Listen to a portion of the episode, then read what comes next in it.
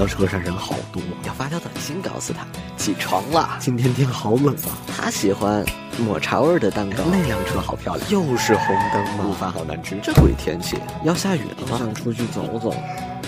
我好想休息一下。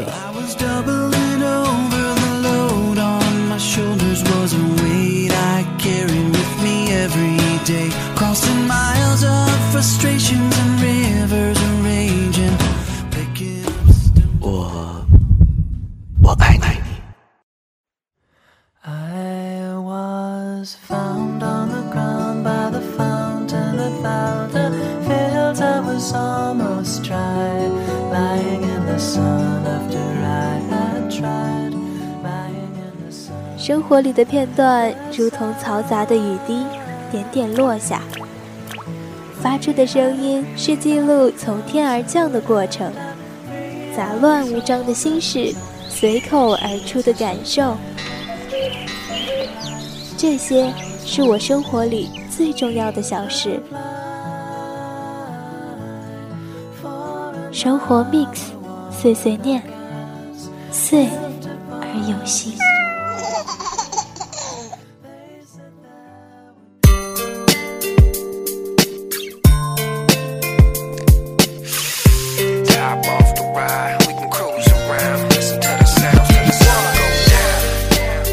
大家好，这里是生活 mix 碎碎念吧，我是 FF。这一期说一说婚姻吧。婚姻可以理解为爱情的终极模式，再或者是终结自己年轻的最好方式。婚姻和爱情有关，那是两个人爱情仪式当中从量变到质变的开始。有的婚姻和爱情是没有关系的，就是应付了自己又敷衍了别人的最好方式。作为该结婚可是还没有结婚的八零末九零初的这一代人，婚姻对他们来说那就是个复杂而且需要去深思熟虑的事儿。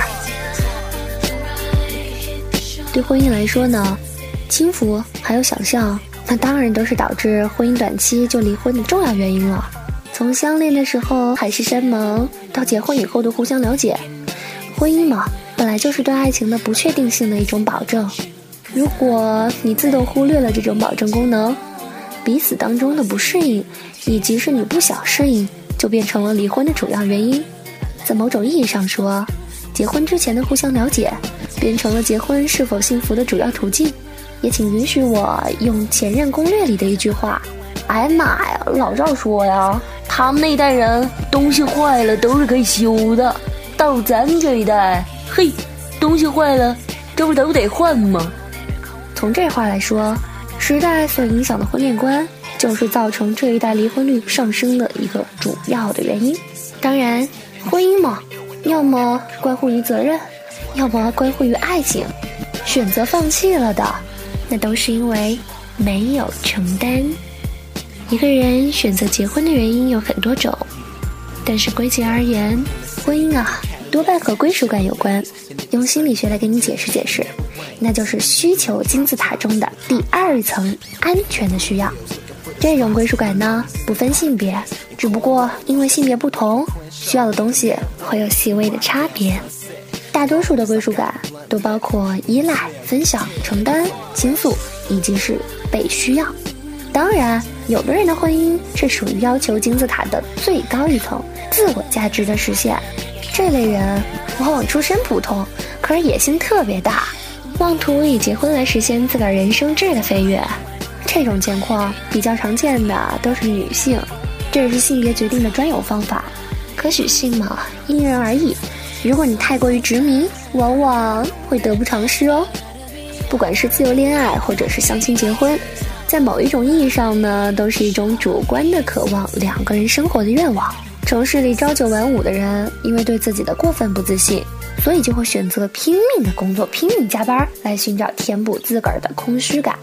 大城市的打工一族会从朝九晚五慢慢的变成了朝五晚九，巨大的压力下也迫使他们不得不找一个稳定的关系，可以陪伴自个儿承担这一切。